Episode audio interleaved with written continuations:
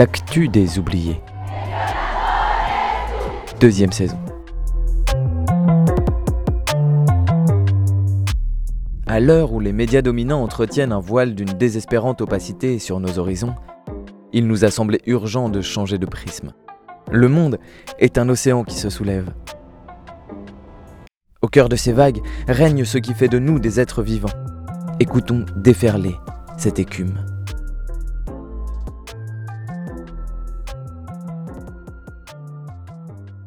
L'Asie du Sud connaît en ce moment une agitation sociale vivifiante. La victoire du mouvement paysan indien, en plus de galvaniser les luttes à l'échelle nationale, a donné des idées aux pays voisins.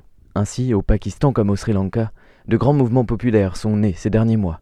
Si la presse française évoque l'actualité de l'Asie du Sud en omettant totalement le rôle des dynamiques populaires, nous tenterons ici de réparer cet oubli. Vous écoutez l'actu des oubliés, c'est l'épisode 15 et c'est parti.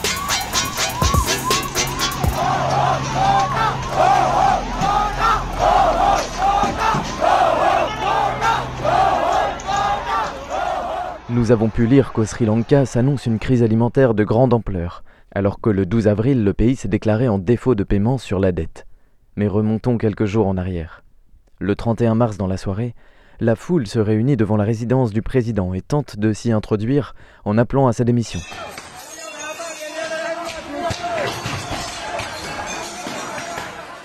Le centre de Colombo est tenu par les manifestants et les manifestantes retranchés derrière des barricades. Ailleurs, comme Agal, Matara ou Moratuwa, d'importants blocages paralysent les villes.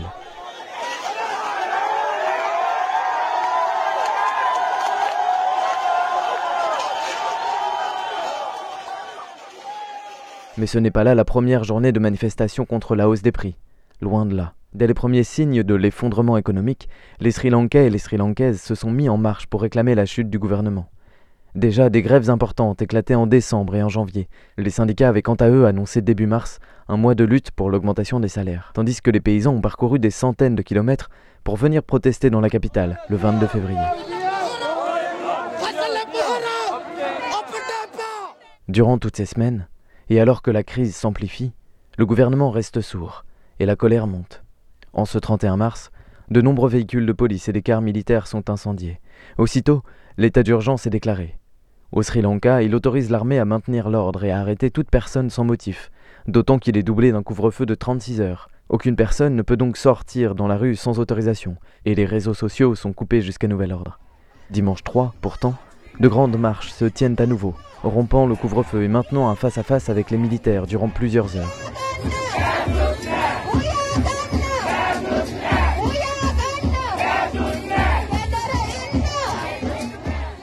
Dans le même temps, la Commission des droits de l'homme annule la suspension des réseaux sociaux, jugeant que le ministère de la Défense n'avait pas le droit d'imposer une telle censure. Cela suffit pour faire démissionner dans la soirée l'ensemble du gouvernement, exception faite du Premier ministre et du Président, les deux frères Rajapaksa qui se partagent le pouvoir.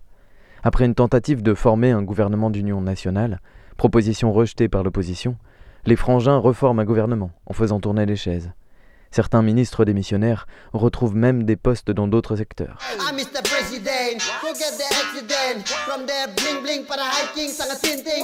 I'm saying, anybody can to make me stop, anybody can to make me drop, anybody can to make me stop and make me drop in you down. You got so paranoid, gila kurang alkohol, itu nyanyi layar pasang hidrolik. Mama bilang fantastik, saya nang bongkar pasang kau pugaya, saya nang bongkar pasang tapi sama-sama payah. Kau sudah mamtreba rumah di sini sana, masuk tempat trapping kasih buta kau.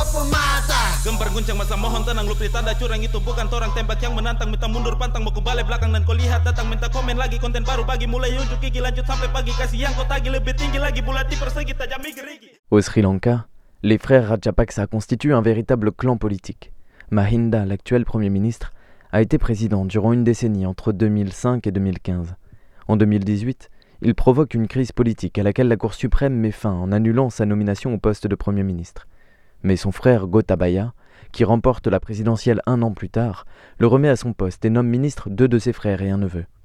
Depuis lors, les Rajapaksa œuvrent pour baisser les impôts, notamment des plus riches, tout en menant des coupes budgétaires sur les services publics et les salaires. Ils font construire en parallèle des infrastructures somptueuses, démentielles et inutiles, telles que la tour Lotus à Colombo, l'aéroport international de Matala Rajapaksa, tandis que la gestion du port d'Ambantota échoua à la Chine, car le Sri Lanka n'a jamais pu rembourser sa construction.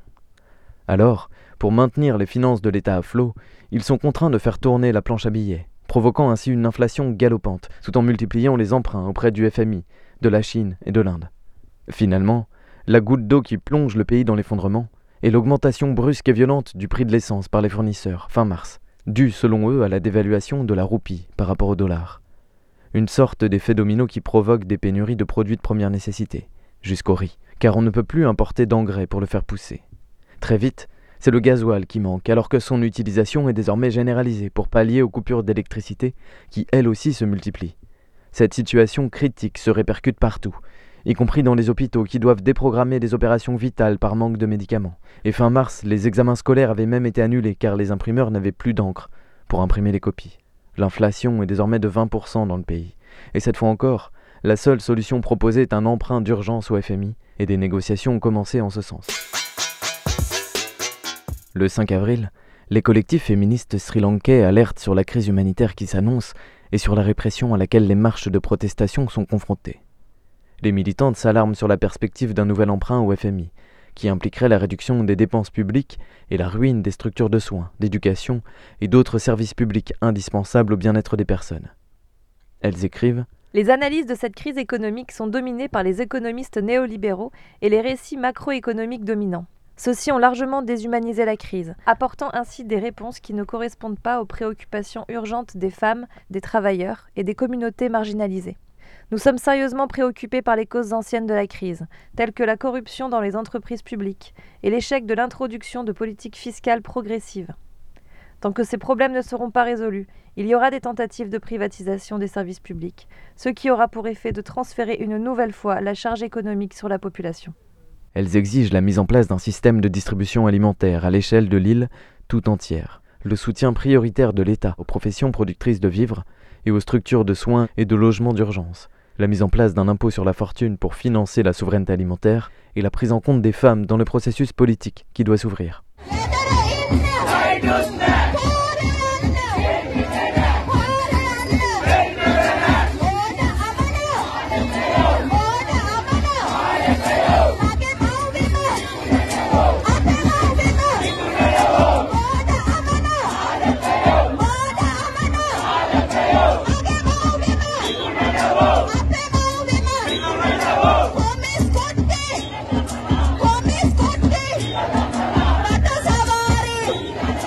La fausse démission du gouvernement ne calme pas la colère. Dans la semaine qui suit, plusieurs institutions sont prises d'assaut, comme le bureau du ministère des Ports et de la Marine marchande à Kalutura. À Jaffna et Batikaola, dans le nord, ce sont les étudiants qui envahissent les rues et peu à peu, les syndicats hospitaliers, de l'éducation et même des avocats rejoignent la révolte. Lundi 4, le directeur de la Banque centrale démissionne à son tour et plusieurs micropartis rattachés à la coalition gouvernementale lâchent le Premier ministre, qui n'a plus qu'une infime majorité au Parlement. Le 8 avril, chaque corporation décide de manifester séparément, bloquant ainsi différentes parties de la capitale.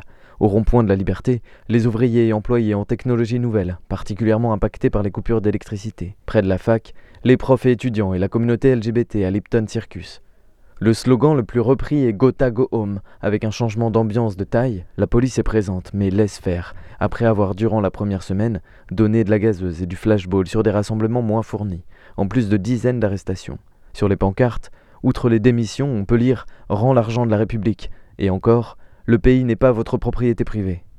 Le 9 avril, les manifestations sont plus massives que jamais. Les protestataires chargent les colonnes policières postées en protection de la résidence présidentielle, qui les repoussent au canon à eau.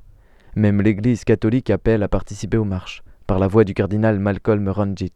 Tout le monde doit descendre dans la rue jusqu'à ce que le gouvernement parte. Ses dirigeants doivent partir. Vous devez partir. Vous avez détruit ce pays.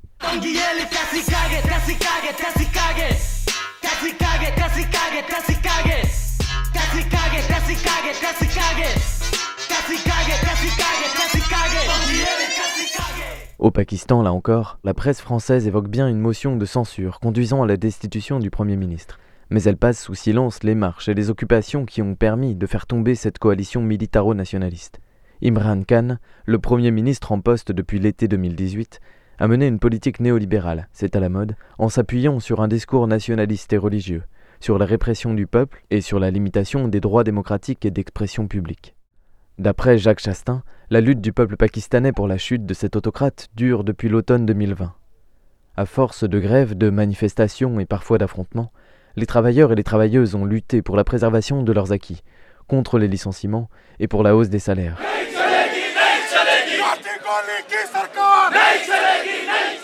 Au Baloutchistan, par exemple, la région la plus combative socialement, les fonctionnaires viennent d'obtenir 15% d'augmentation. Depuis deux ans, la colère du monde ouvrier gonfle à vue d'œil au Pakistan et dans le même temps, le monde paysan se soulève contre les spoliations de terres.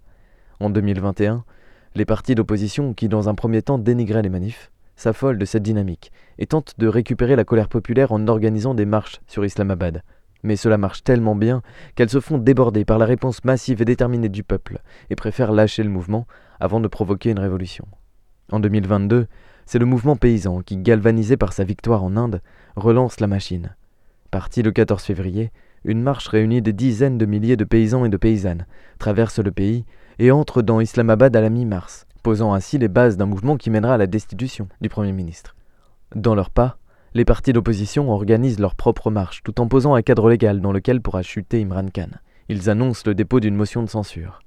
Le 8 mars, une première marche, celle du PPP, le Pakistan People's Party, débarque dans la capitale, puis une autre le 23 mars qui s'installe à proximité du Parlement. Objectif défendre les députés pour qu'ils votent la motion. Le 26, encore une autre marche arrive et la grève générale est déclenchée durant deux jours. Lâché par une partie de ses députés, le Premier ministre craint alors que la motion de censure ne parvienne finalement à le destituer. Il dissout donc l'Assemblée nationale, provoquant la colère des protestataires et un scandale politique. Finalement, la Cour suprême s'empare de l'affaire et annule la dissolution de l'Assemblée, qui du coup peut démettre Imran Khan de ses fonctions le 10 avril.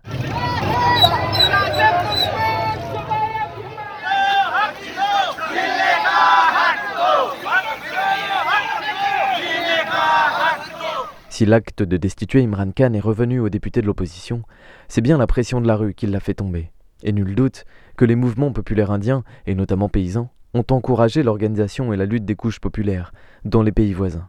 D'ailleurs, en Inde aussi, la contestation se poursuit. Les 28 et 29 mars, une grève générale historique a réuni plus de 200 millions d'ouvriers et des dizaines de millions de paysannes et de paysans qui rejetaient un projet de privatisation des banques et d'autres secteurs publics et réclamaient l'incorporation des travailleurs non déclarés au système de sécurité sociale, ainsi que l'augmentation des salaires et la mise en place d'une assurance chômage. Cette dynamique, ce réflexe de résistance qui anime désormais la paysannerie indienne, est aussi celle qui a poussé spontanément l'Indonésie dans la rue, lundi 11 avril, contre la menace de voir les élections repoussées.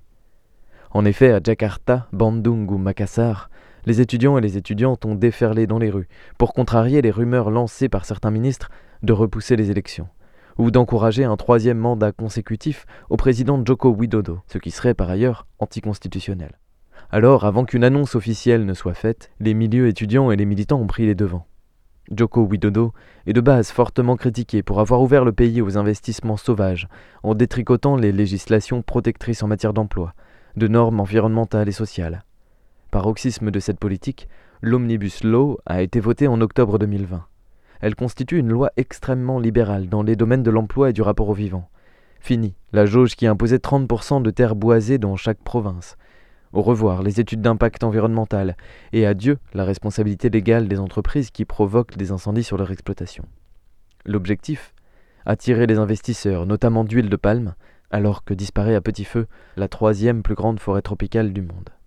Sauf que les résultats de cette politique ne correspondent pas aux promesses faites à l'époque, alors que des millions de personnes étaient déjà descendues dans les rues contre cette loi. D'une part, la situation de la forêt tropicale et de ses habitants et habitantes est de plus en plus préoccupante, comme en témoigne la lutte acharnée des femmes autochtones de Papouasie contre la déforestation.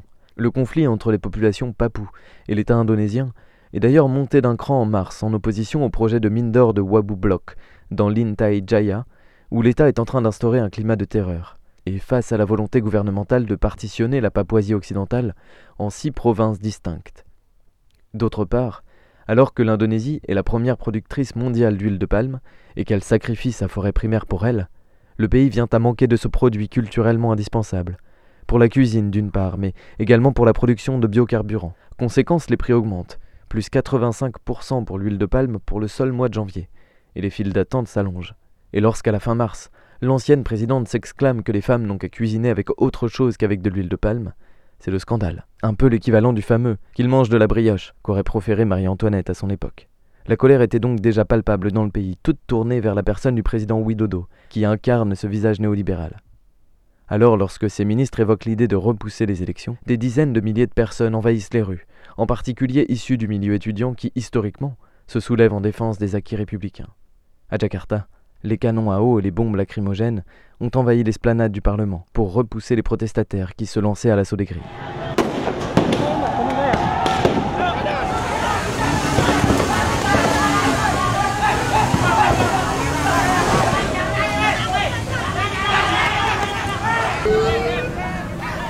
Dès le lendemain, Widodo a affirmé platement que les élections auraient bien lieu.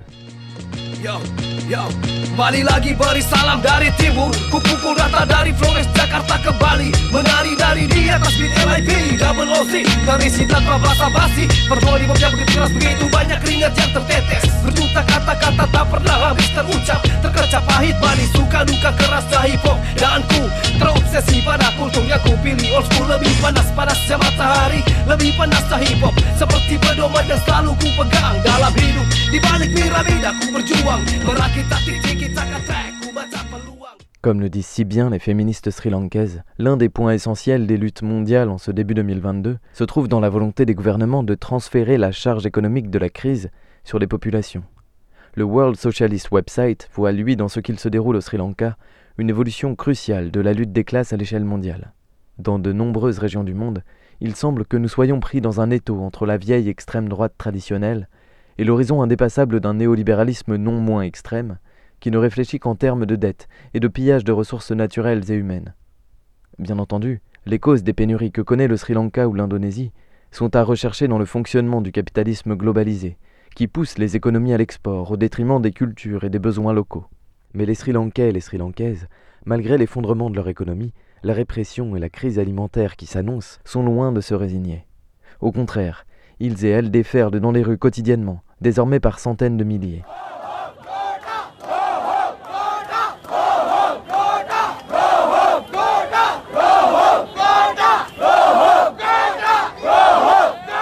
Tous les jours, dans l'ensemble du pays, des soupes populaires se déroulent, et au 16 avril, la foule campait depuis huit jours devant le palais présidentiel, occupation désormais surnommée Occupy Ilgal Face et soutenue dans l'ensemble du pays. Au niveau local, des comités de lutte s'organisent avec la volonté de contrecarrer la mise en place des mesures d'austérité qui suivront l'accord avec le FMI, de créer des dynamiques solidaires et éventuellement de reprendre le contrôle de l'État, avec l'espoir de supprimer la fonction présidentielle. Un autre enjeu de ces déferlantes populaires, à la fois spontanées et déterminées dans le temps, est de déborder les structures classiques de contestation sociale. Dans les quatre pays que nous avons évoqués ici, les masses se sont soulevées en prenant de court partis d'opposition et syndicats, qui bien souvent ne s'engagent dans la lutte que tardivement, pour faire de la colère populaire un outil électoral, et qui souvent limitent le caractère révolutionnaire de la révolte, par peur d'être engloutis avec l'eau du bain si venait à subvenir un changement de régime. Comme l'affirme dans un article du World Socialist Website un technicien de l'hôpital de Mahinyanganaya, au Sri Lanka, les syndicats ne sont pas prêts à organiser une lutte unie contre l'augmentation du coût de la vie ou les problèmes de salaire. Ils travaillent avec les partis capitalistes et conspirent pour trahir les luttes des travailleurs. Dans le même sens, Saktika Saktumara, un développeur informatique, s'exclame. Compte tenu de la crise croissante dans le pays, une grève générale illimitée de la classe ouvrière aurait déjà dû être lancée. Mais aucun des syndicats n'appelle à une telle lutte. La raison en est que si les travailleurs s'unissent, ils sauront à quel point ils sont puissants en tant que classe.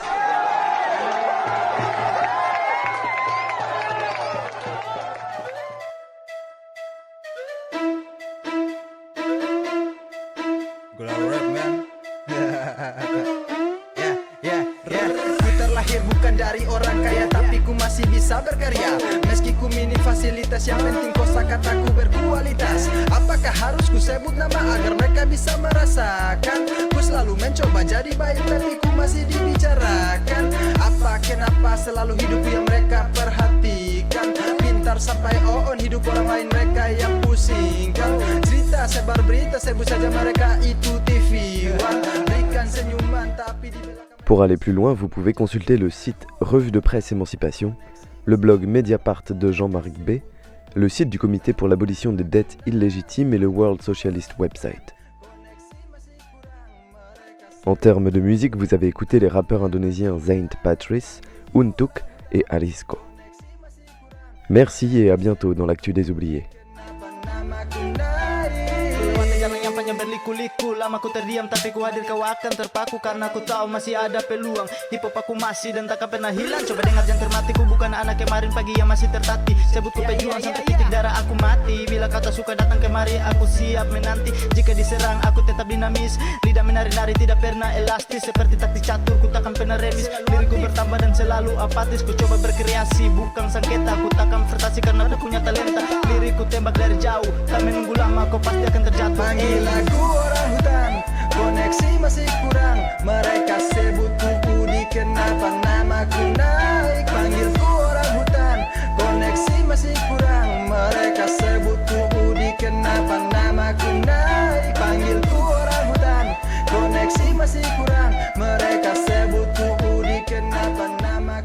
Tous les épisodes de l'Actu des Oubliés sont écoutables et téléchargeables sur l'audioblog L'Actu des Oubliés.